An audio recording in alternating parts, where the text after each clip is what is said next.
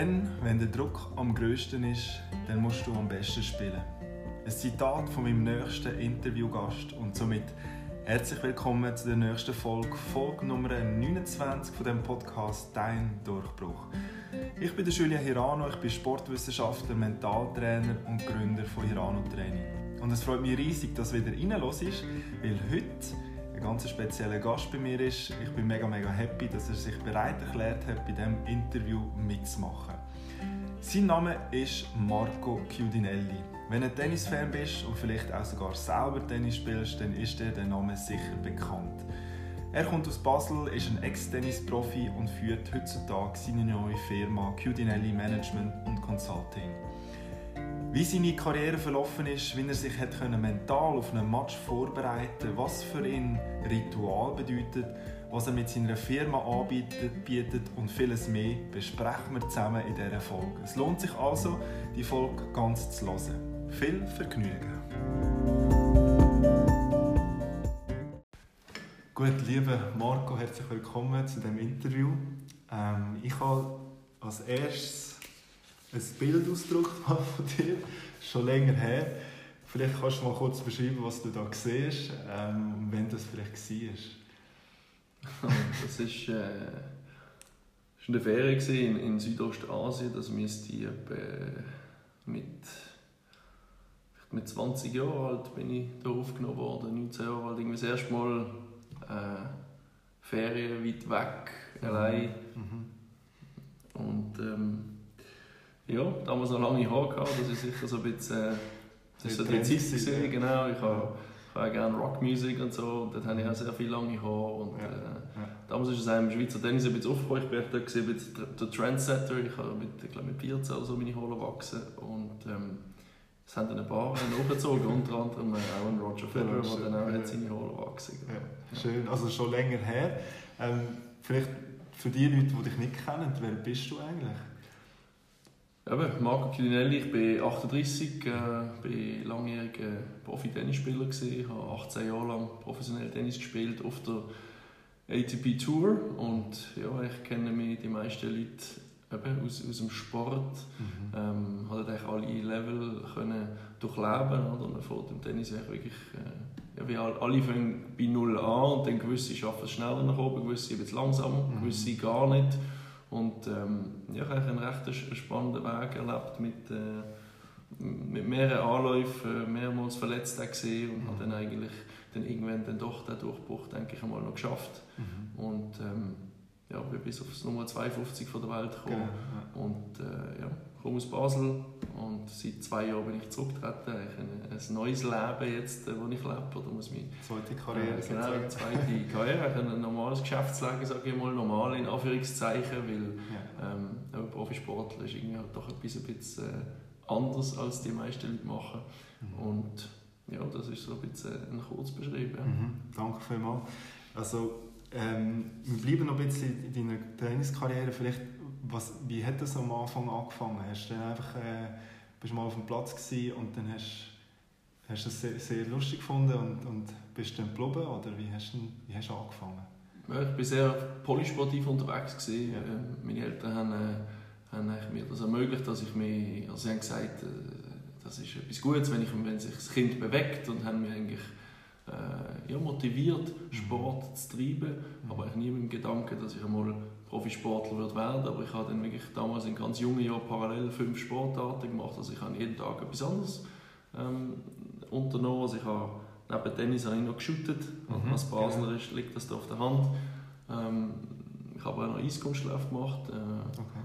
Wasserspringen, also Turmspringen, ja. ähm, Schwimmen auch und ähm, ja, meine Eltern haben mir die Freiheit gelassen, jedes jeweils zu entscheiden, ähm, okay, das gefällt mir vielleicht nicht so, lasse ich weg. Und so sind es dann immer weniger Sportarten geworden. Am Schluss sind dann zwei übrig geblieben und dann ist dann irgendwann ein, ein, ein schwieriger Entscheid für mich, so mit also Fußball 12, 13, genau, zwischen Fußball und Tennis und ich habe mich dann dort auch aufgrund von meinem Kollegenkreis, Freundeskreis für das Tennis entschieden, weil ich dort doch engere Beziehungen zu, zu Mitspielern hatte, zu Trainingskollegen als im Fußball. Ja. Und, ähm, und ich glaube auch, weil mir der, der Einzelsport einfach, ich habe gemerkt, dass ja, es liegt dann einfach wirklich an einem selber, oder? Äh, ob man eine Match vielleicht gewinnt oder verliert und man ist nicht davon abhängig, dass, äh, dass einem ein Coach aufstellt äh, und vielleicht sagt, ja, du spielst auf dieser Position und selber würde man vielleicht gerne auf einer anderen spielen.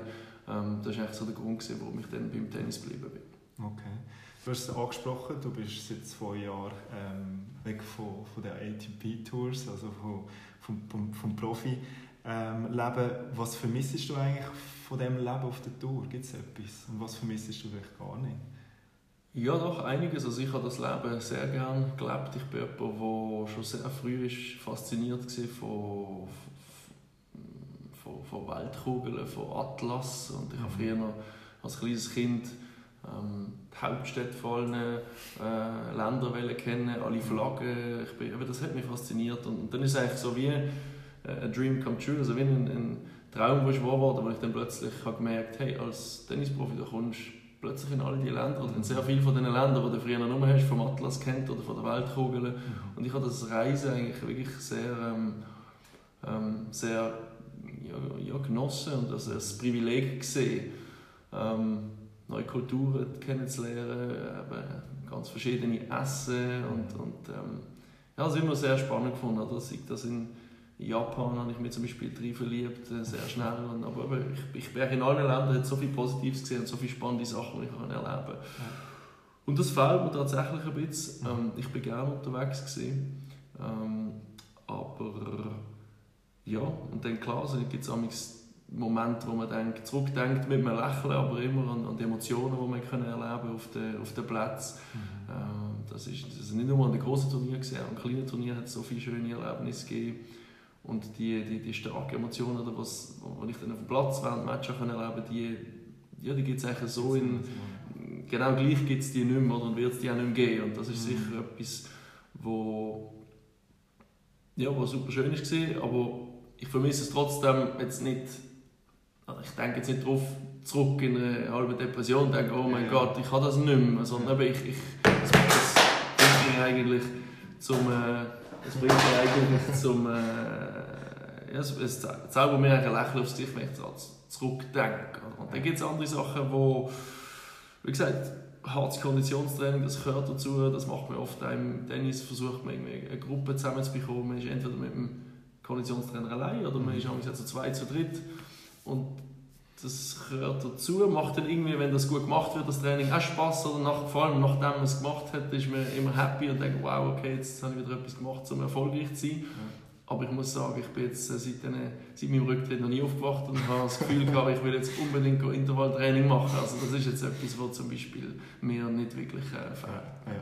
Wie sieht es mit, äh, mit den Tenniskollegen aus? Also ich meine, klar, wir sind Kon Kon Kon Konkurrenten, aber gibt es da auch vermisst du auch das, so die Leute und, und das Umfeld? Ja, das ist sicher auch etwas. Wir haben eigentlich immer einen guten Zusammenhalt auf der Tennistour, auf der, vor allem, ich kann jetzt für die Frauentour nicht unbedingt reden, oder? weil das mhm. ist eigentlich wie eine getrennte Tour. Man mhm. sieht, Männer und Frauen sind sich relativ selten Profispieler ja. und Profispielerinnen, aber auf der Männertour ist ein sehr hoher Zusammenhalt. Man sitzt eigentlich im gleichen Boot, weil man muss sich vorstellen, die Matches sind einen, aber, aber mehr Tage vom Jahr trainiert man, als dass man Match spielt. Also man hat vielleicht 70, 80 Matches im Jahr und, und dann an gewissen Tagen äh, hat man den Schläger in der Ecke, ja. im Ecke, aber und berührt ihn nicht, aber an das nicht, vielleicht 250 Tage im Jahr trainiert man. Und dann mhm. ist man darauf angewiesen, dass man einen, einen kompetitiven Trainingspartner hat. Und das heißt, mit den meisten Spielern trainiert man im Jahr öfter anstatt dass man gegen sie ein Match spielt. Stimmt, und, ja. und, deshalb äh, ja, ist ein sehr hoher, ein großer Respekt vorhanden zwischen den Spielern. Mhm. Die kommen echt gut zusammen, klar. Äh, und man weiß, dass halt vielleicht einmal zu einem Match kommt, wo man halt gegeneinander spielt, dann stellt man die, die, mhm. die, die Kollegialität oder in seltenen Fällen auch äh, wirklich eine Freundschaft auf die Seite und spielt den Match und dann ist alles wieder okay. Mhm. Und das ist auch, ist auch lässig, das habe ich auch ähm, etwas Cooles gefunden, aber wie gesagt, mit den engsten Freunden bin ich nach wie vor in Kontakt, das heisst, deshalb ja. vermisse ich das dort nicht, ja. weil da hat sich nichts verändert ja. und ja klar, und dann gibt es ganz viele, die von Kollegen sind und, mhm. aber das habe ich vorher schon gewusst, dass das dann halt auseinander wird gehen und zum neuen, sage ich mal, Leben ähm, ja, lernen wir wieder neue Leute kennen, genau. neue spannende Leute und, und das ist denke ich, ein konstanter Wechsel. Das ist nicht nur bei einem ehemaligen Profi-Tennisspieler so, ich denke, es so, ja. geht allen Leuten gleich. Ja, super. Der Podcast heißt ja Dein Durchbruch. Was bedeutet für dich Durchbruch und gibt es in deiner Karriere so einen Schlüsselmoment, wo du sagst persönlich, ob das jetzt als Tennisprofi ähm, ist oder als Mensch, dass das ein Durchbruch war? Oder sind das eher mehrere Schlüsselmomente? Ja, also in, meinem, in meinem Fall war es gesehen, im, 2009 mit 28. Und ich habe meine Karriere angefangen, als, also mit 18 bin ich Profi geworden. Und dann sagen eigentlich die meisten äh, jungen Tennisspieler das Gleiche, die werden mal in die ersten 100 von der Welt kommen. Es gibt ein paar, die sagen, sie wollen Nummer 1 werden. Bei gewissen ist das realistisch, bei gewissen weniger. Aber das ist so ein bisschen die magische Grenze im Tennis. Und ich habe eigentlich die Verminderer ganz am Anfang nicht daran geglaubt es einfach mal gesagt. Mhm. Äh, habe dann irgendwann mit 23 begriffen, es ist tatsächlich möglich, wenn ich mhm. gewisse Sachen umstelle, mhm. professionalisiere. Und bin dann im 2005 kurz davor gestanden und äh, habe mich dann an der Schulter verletzt und neun Monate äh, haben wir die Schulter operieren, neun Monate Pause. Und, und in unserem Ranking-System ist so, dann fängt man wieder fast von Null an. Ja. Und dann äh, habe ich mich relativ schnell wieder aufspielen Ich bin nur neun Monate nach meinem Comeback wieder ganz äh, kurz, 120 von der Welt gesehen und eigentlich ist es, ich sage jetzt mal fast wie Formsache gesehen, dass es der Eintritt in die Top 100 geklappt hat.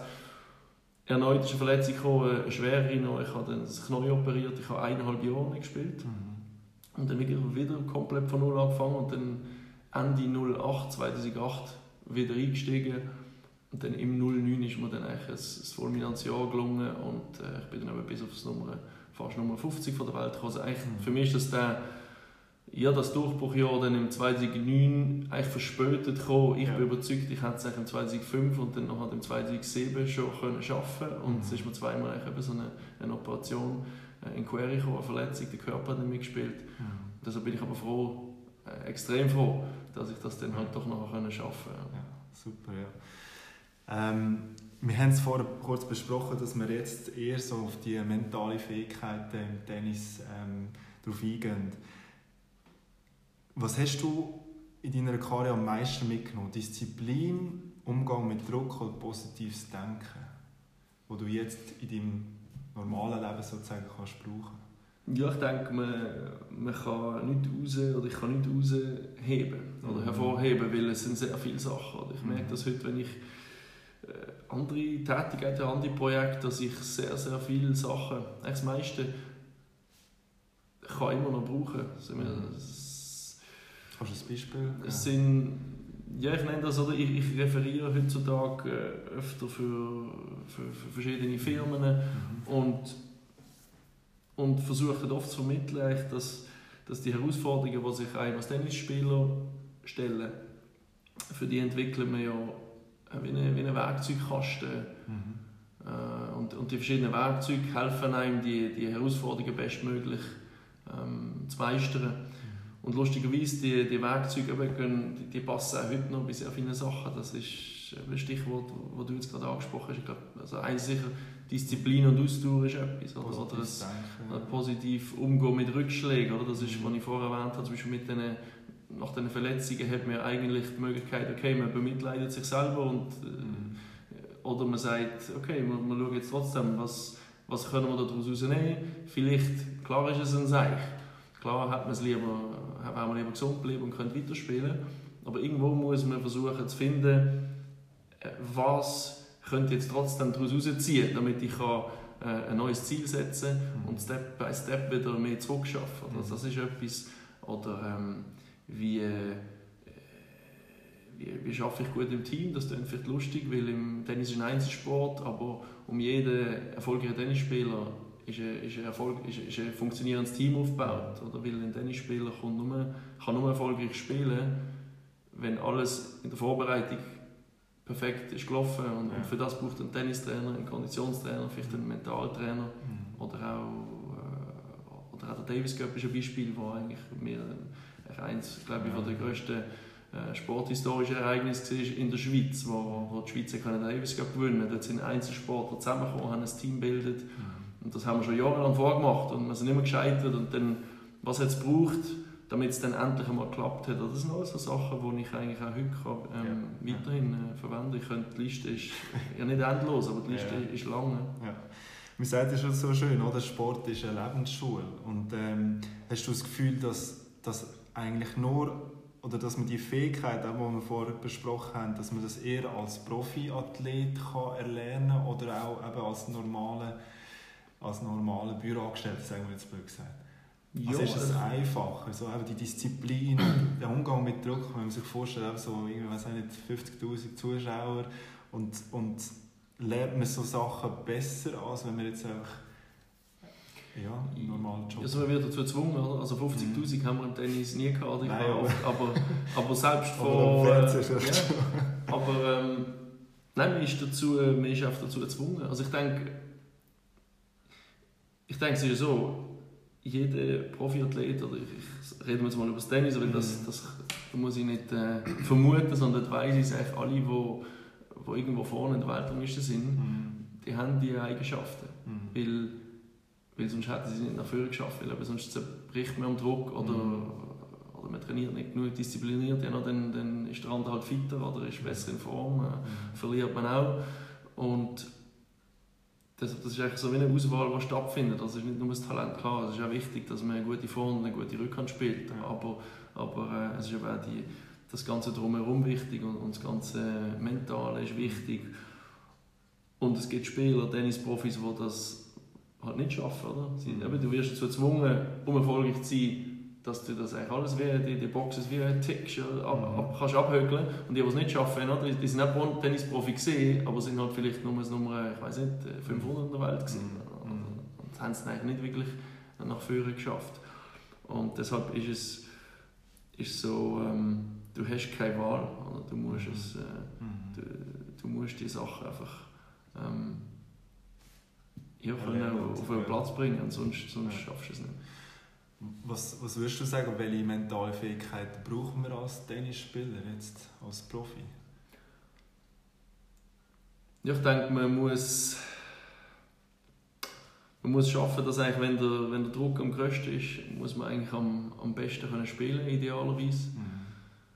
Also man, muss können, Druck, ja. genau, man muss können die eigene Leistung sehr, sehr realistisch und ehrlich einschätzen. Mhm. Man darf sich nicht unterschätzen, überschätzen. Bei man muss immer echt, und auch, man muss auch den Gegner gut analysieren. Das, ich zähle das auch zum Mentalen, weil mhm. während einem Match, sagen wir es läuft gut, der Gegner wird immer versuchen, irgendetwas zu ändern. Mhm. Und dann muss man das erkennen und können selber wieder die, Lös die richtigen Lösungsansätze finden. Das kann sich von Punkt zu Punkt oder mhm. alle fünf Minuten kann sich das ändern und das muss man irgendwie ähm, können erkennen. Man muss, man muss auch können die Leistung bringen, wenn man vorne ist. Das ist auch etwas, was sehr oft passieren kann, dass, mhm. dass wenn es gut läuft, dass man dann vielleicht ein bisschen den Fokus verliert, mhm. dass man vielleicht zu früh sagt, okay, heute das wird schon klappen und dann plötzlich drückt der Match und dann kommt man nicht rein.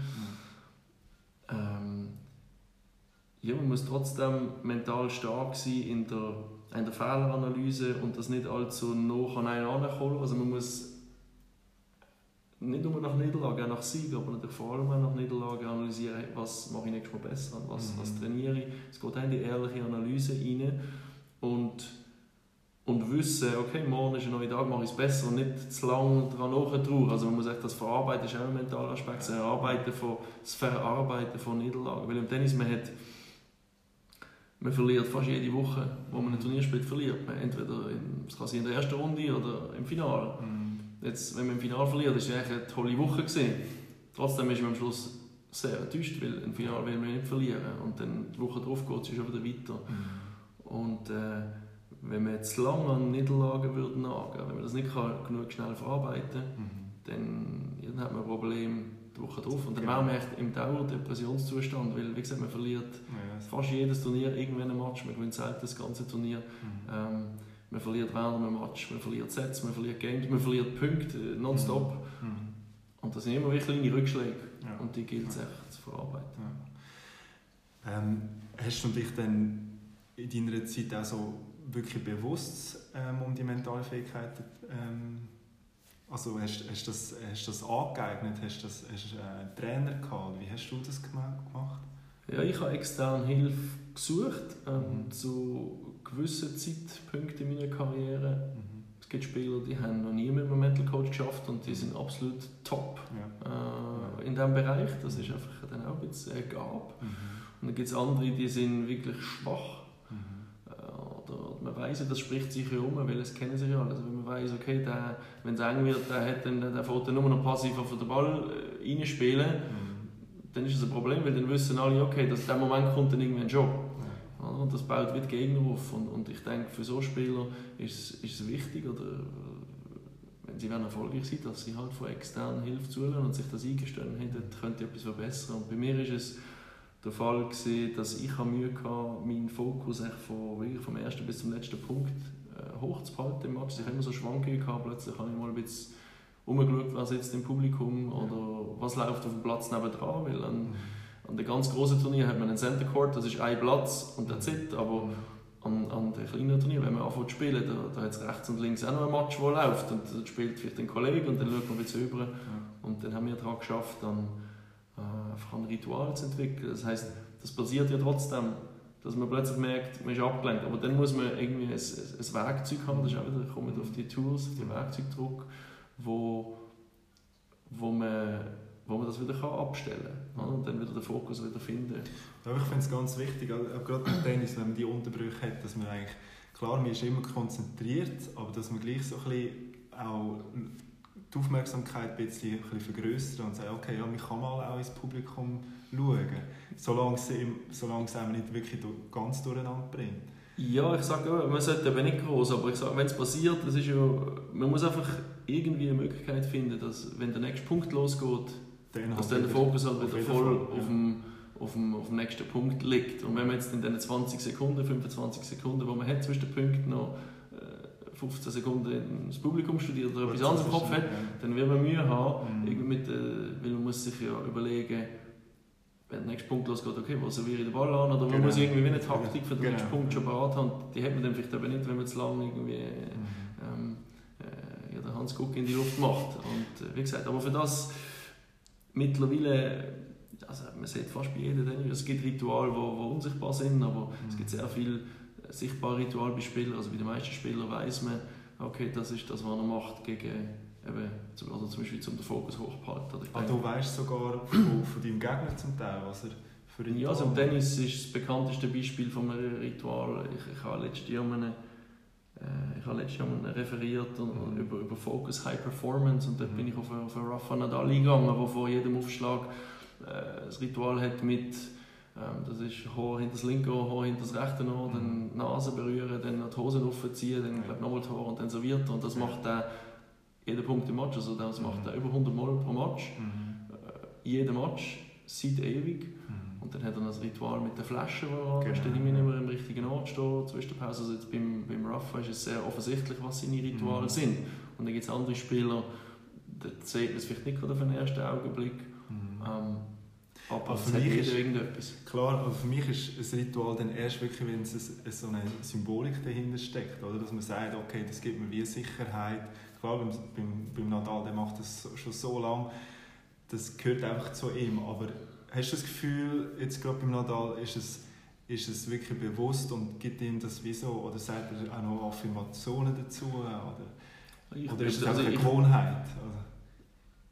Ja, also ich bin überzeugt, der hat ein Problem, den Punkt zu spielen, wenn er das nicht machen will. Mhm. Das ist... Ähm, und es scheint ihm zu helfen. Oder? Er ist jetzt mhm. Nummer 1 Jahr Jahr. Also es äh, mhm. Äh, spricht nicht dagegen, dass der das wird abstellen würde. Mhm. Ähm, und äh, ja, wie gesagt, das kann ganz verschieden sein. Ich, äh, in meinem Beispiel, wir haben ganz, das ist ganz lange her, ich bin früher habe ich eigentlich mein Handtuch nie gebraucht während dem Match oder während der Pause bist gesessen, aber mhm. während, äh, äh, während der Games eigentlich nicht, weil an den ganz kleinen Turnieren hast du auch nicht äh, nicht so viele Ballboys, nicht so viele Linienrichter etc. Das heisst, wenn du das Handtuch im Ecken hast, dann längt es gar nicht rechtzeitig wieder ja. zurück an der Grundlinie zu ziehen, wenn du wirklich gerade pressierst. Deshalb ist das eigentlich eher mühsam gewesen. Ja. Und dann ist das Handtuch halt nicht mitgenommen. Hast ein bisschen, ja, ein bisschen schwitzende Hände gehabt, egal, ja. spielst den nächsten Punkt. Und, und wir haben damals etwas erschaffen, wenn es wichtig wird oder wenn, wenn wirklich ein Punkt kommt, wo ich jetzt mir denke, Okay, also der könnte jetzt matchentscheidend sein. Mhm. Und dann vielleicht, äh, damals war äh, in meinen Anfangsjahren, geht dann das Kopfkino los, okay, was ist jetzt, wenn ich den, wenn er nicht gewinnt, dann, wenn er gewinnt, dann, dann ist der Match schon mein und wenn er nicht gewinnt, ja, no, dann Schluss verliere ich noch, dann wird das bereuen, dann geht es los und dann plötzlich serviert der andere und du bist immer noch groß am überlegen Mhm. und verlierst dann den Punkt wahrscheinlich prozentual ist dann die Chance höher als 50 Prozent, dass der Punkt über den nicht gewünscht. Ja. Und wir haben dann das Ritual entwickelt, dass, wenn ich gemerkt habe, die Gedanken kommen, oder wenn ein wichtiger Punkt kommt, ist, okay, ich bin hinter zum Handtuch, habe mir Zeit genommen. Und eigentlich im Moment, wo ich, das musst du dann erarbeiten, aber ich, wir haben es nicht geschafft, also im Moment, wo ich das Handtuch abgelegt habe, ist für mich eigentlich der, ich hatte dann den Highest Focus gehabt Ja. und ich bin den Punkt positiv angegangen. Ich habe dann nur noch die Chance gesehen, nicht die Gefahr, was könnte passieren, wenn ich den Punkt nicht mache. Ich habe mich auf den Punkt gefreut. Und das ist etwas, ja, da kann man nicht einfach, trifft man sich nicht einfach einmal, redet eine halbe Stunde und dann sitzt das Ritual, ja. sondern das, das braucht Zeit. Oder? Ja. Aber einfach ein Beispiel, was ich jetzt gemacht habe. Ja, so schaffe ich genau auch. Aber dann hat es wirklich so ein bisschen eine Symbolik dahinter. Oder? Dann weiss dort liegt genau, okay, es ist ein wichtiger Punkt, ähm, man macht es bewusst. Und manchmal beim Nadal habe ich so das Gefühl, es ist vielleicht, auch man sagt, ja, ist es ein Ritual oder ist es ein Tick oder ist es eine Gewohnheit. Aber es wäre jetzt interessant gewesen, aber vielleicht hättest du noch Informationen. Ja, dann müsst ihr das selber erzählen, oder? Aber äh, so viel, äh, so hoch bin ich bei mir nicht dran. Ja. Ähm, wir haben es vorher von der Konzentration. Oder? Es gibt ja das ähm, Zitat von Pete Sampras, ich versuche ja nie ein Turnier zu gewinnen, ich versuche nie einen Satz zu gewinnen, nie, also nie ein Spiel zu gewinnen. Ich möchte auch den nächsten Punkt gewinnen. Ähm, wie hast du denn in dem wirklich richtigen Moment den, den Fokus gebracht? Hat es noch ein anderes Ritual gegeben oder hast du eben mit dir selber auch noch geredet oder hast du irgendwie ein Bild im Kopf gehabt? Oder? Ja, also mein Klassiker ist eben, dass man im Handtuch sieht, das ist eigentlich so geblieben. Und dann, ja, man, das ist ja die Idealvorstellung, oder? Dass, Mhm. dass ein Spieler sagt, okay, es zählt immer nur der nächste Punkt. Aber es ist natürlich nicht so, ich bin überzeugt, es gibt keinen Spieler, der nicht irgendwie schon ein bisschen weiter denkt. Das Wichtige ist, dass man am Schluss schafft, wenn man ansteht, echt der Punkt im Vordergrund steht. Aber Ja. klar weiß man, was ist der Spielstand und klar äh, Genau, genau. äh, ja, haben wir das Ziel, am Schluss den Match zu gewinnen. Das ist ja nicht... Äh, Mhm. ähm, das geht jedem so. Aber nein, bei mir hat das sehr gut funktioniert, echt mit Ja. dem, mit dem Ja. Handtuch. Also man braucht, ich glaube auch, solange ein, ein Ritual funktioniert, muss man nicht irgendwie sich fünf verschiedene erarbeiten, weil es ist ja so, bei der Taktik ist es so, dass irgendwann kennt der Gegner einen und dann Mhm. zwingt er einen dazu, dass, es, dass man vielleicht etwas Neues muss entwickeln muss, weil dann funktioniert es irgendwann einfach nicht mehr, wenn sich Gegner auf etwas drauf einstellen können. Mhm. Oder wenn man eine riesige Vorhand hat und die Gegner wissen irgendwann, okay, wenn er die Vorhand über der Schulter spielt, dann ist es ganz gefährlich, dann bekommst du auf die Bälle nicht mehr, dann musst du etwas Neues entwickeln, um wieder in die Situation hineinzukommen. Bei dem Ritual ist es anders, beim Ritual, das kann dir niemand wegnehmen. Ja. Also das ist... Äh, das einzige Problem bei dem Ritual ist, wenn es zu lang geht, dann bekommst du jetzt mal Verwarnung, weil du einfach nicht on time bereit bist, um den nächsten Punkt zu spielen. Aber Ja. sonst äh, spricht nichts dagegen, solange es funktioniert, das Ritual zu ändern. Und deshalb habe ich jetzt auch nicht irgendwie fünf oder sechs gehabt. ja. Ja, ich finde aber auch noch wichtig, also wichtig zu sagen, dass wir, dass wir auch nicht abhängig sein von dem Ritual. Oder jetzt sagen wir, gehen wir einmal zurück zum Nadal. Wenn jetzt, äh, wir hat ja einmal, ähm, es hat auch einen Match gegeben, wo der eine irgendwie die Flasche, wo er die Flasche angestoßen hat und dann sind die umgekehrt. Und der, der Rafa hat es lustig genommen. Aber sobald das passiert, oder wenn, sagen wir auch nicht, ich weiss doch auch nicht, wenn jetzt irgendwie das Tüchlein nicht dort wäre, wo du gedacht hast, dass es dass du nicht dann plötzlich denkst, okay, jetzt habe ich das Tüchlein nicht und jetzt kann ich den Punkt nicht, oder jetzt kann ich meine Konzentration nicht. Ja, doch, im. Tennis ist es kein Problem, oder? Weil, wie gesagt, also Nadal hat also mit der Flasche damals den Match trotzdem gewonnen. Ja. Vielleicht noch mehr motiviert gewesen sogar, weil er denkt, was ist, ein, oder, was ist das für ein respektloser Gegner eigentlich? Also ich glaube nicht, dass sich der andere einen Gefallen damit gemacht hat. Mhm. Äh, ich glaube, der Rosol gesehen und und sonst, jetzt in meinem Beispiel, man natürlich, also es gibt ja die Situation dass das nicht dort ist. Aber also, ja. weißt, es sind eigentlich alles Rituale, wo man weiss, die kann man, oder man entwickelt kein Ritual, wo, wo, wo man nicht sicher ist, das kann man Mhm. durchführen. Mhm. Man kann jetzt nicht sagen, okay, ich gehe, weiß ich nicht, schnell auf die Toilette die Hände waschen, weil das ist unrealistisch. Genau. Das kann man einmal im Satz machen. Also, genau, ja. Deshalb sehe ich die Gefahr eigentlich nicht. Also ich denke, ähm, denke, es langt für, man kann mehrere haben für, für verschiedene Problemstellungen, verschiedene Rituale, aber Mhm. grundsätzlich muss man die, solange sie funktionieren, nicht ändern. Ja. Hast du das Gefühl, dass man auch im, normalen Berufsalltag Ritual sollte haben oder als Nicht-Sportler? das muss jeder für sich selber entscheiden. Mhm. Oder gibt es Situationen, wo, wo man das Gefühl hat, okay, da fühle ich mich vielleicht überfordert. Mhm. Und dann muss man überlegen, was könnte man da- dagegen machen. Mhm. Und vielleicht ist das Ritual, ist das Ritual tatsächlich eine Lösung. Oder, Mhm. oder wenn man merkt, weißt du, nicht, am Nachmittag bin ich, weil es irgendwie nicht so konzentriert, dann kann es sein, man geht einen Powernap machen oder was auch immer. Oder? Mhm. Äh, es ist einfach. Ich denke, man muss einfach ehrlich sein mit sich, egal was man macht geschäftlich. Man muss ehrlich sein mit sich und merken, okay, dort habe ich vielleicht eine Schwachstelle. Mhm. Und wie kann ich die ausmerzen? Oder vielleicht ist die Lösung auch einfach, okay, ich mache weiter, oder je nachdem was es ist. Kann Ja, sein, es muss nicht immer Ritual sein, es kann sein, okay, dann muss ich jetzt halt einfach mehr weiterbilden. Oder dort muss ich äh, vielleicht sagen, okay, das ist nicht für mich, da, stelle ich jemanden ein oder, oder das Mhm. gebe ich einem, einem Arbeitskollegen ab, weil der kann das besser. Mhm. Aber es kann halt auch sein, dass man, dass man irgendwie etwas für sich entwickelt, wo einem hilft, äh, das Problem selber können zu lösen. Und wie gesagt, das ist für in gewissen, in gewissen Fällen vielleicht eben irgendein Ritual, das man entwickeln kann. Mhm, super. Ähm, du hast dann 2017 auch deinen Rücktritt bekannt gegeben. Ähm, wie sieht denn heutzutage so dein Alltag aus? Was machst du? Ja, sehr verschieden der Alltag. Äh, es ist, also ich habe mich selbstständig gemacht, ich habe meine eigene Firma gegründet, äh, Culinary Management und Consulting heißt die. Ich bin da, sagen wir der Oberbegriff Sportdienstleistungen und Events, ähm, Medien noch, also das ist, also ich glaube, du hast vorher kurz angesprochen, oder Tenniscamps sind etwas, wo ich, äh, wo ich mir gesagt habe, hey, das ist eigentlich mein, das ist mein Kerngebiet, da kenne ich mich gut aus. Ich würde echt gerne Hobbysportler mal zeigen, wie, wie schafft es ein, oder ihnen ein spezielles Erlebnis bieten, wie schafft es ein Tennisprofi, dass er innerhalb von sechs Tagen wirklich etwas kann verbessern kann. Und ich Mhm. behaupte, das geht auf allen Level. Ja. Und ähm, das war also meine, meine erste Idee nach der Karriere und ich bin jetzt das eigentlich am Aufbauen. Mhm. ich habe jetzt mittlerweile mehrere Wochen.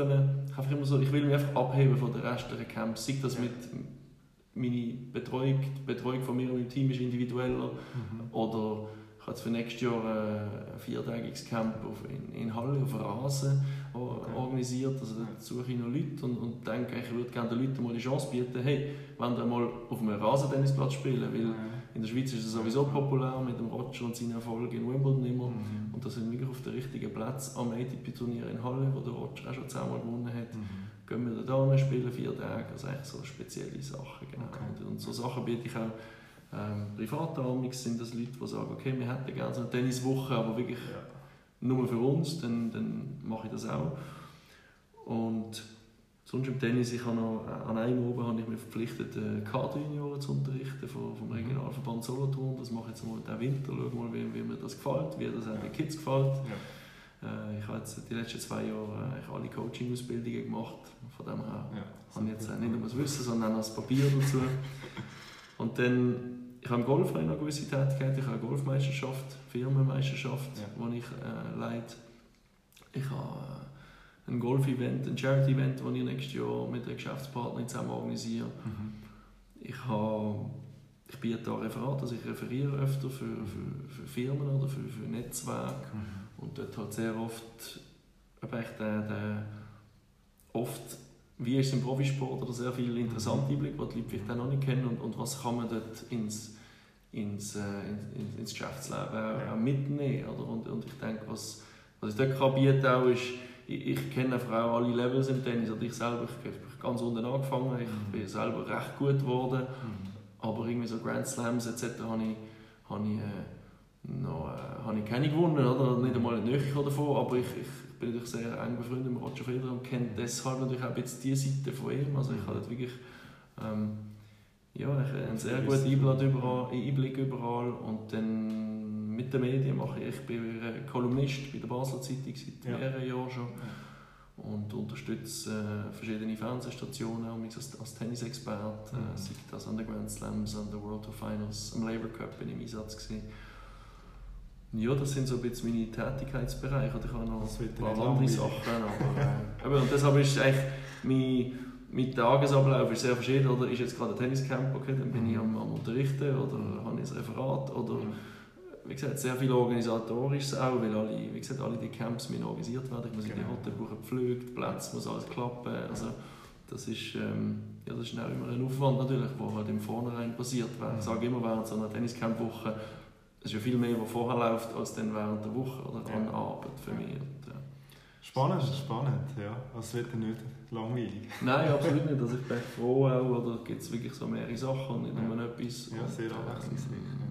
Ja, alles Sachen, das ist das, was ich, was ich muss sagen, bin ich sehr happy oder im Moment mhm. habe ich auch alles Sachen, wo ich mit Passion dabei bin und, und ja. gerne mache. Oder ich habe jetzt im Moment echt nichts, was ich mache, wo ich mir denke, oh, jetzt muss ich das noch, mhm. das ist jetzt heute ein, ein mühsamer Tag. Sondern es sind alles Projekte, die mir am Herzen liegen ja. und wo ich, ja, wo ich, wo ich gerne mache und ich hoffe einfach, dass ich das das ist alles noch ein bisschen am, sich am Aufbauen ja. und ich hoffe, dass das sich erfolgreich entwickelt und ich dann irgendwann ähm, ja, ich äh, das ganze Jahr lang durch dann beschäftigt bin mit dem Projekt und, und, und ich echt davon kann leben. Jetzt im Moment ist es, es ist am sich verbessern, aber ja, es ist, ja, ähm, ja klar, wie gesagt, sind viel, vieles ist noch im Aufbau und mit sehr viel Zeit investieren verbunden ja. und ähm, ja, schön. Ja. Mal schauen, wie das rauskommt. Wie es rauskommt. Ja, ich habe noch eine letzte Frage. Wenn du jetzt deinem jüngeren Ich ähm, etwas auf den, auf den Weg möchtest geben, was würdest du ihm sagen?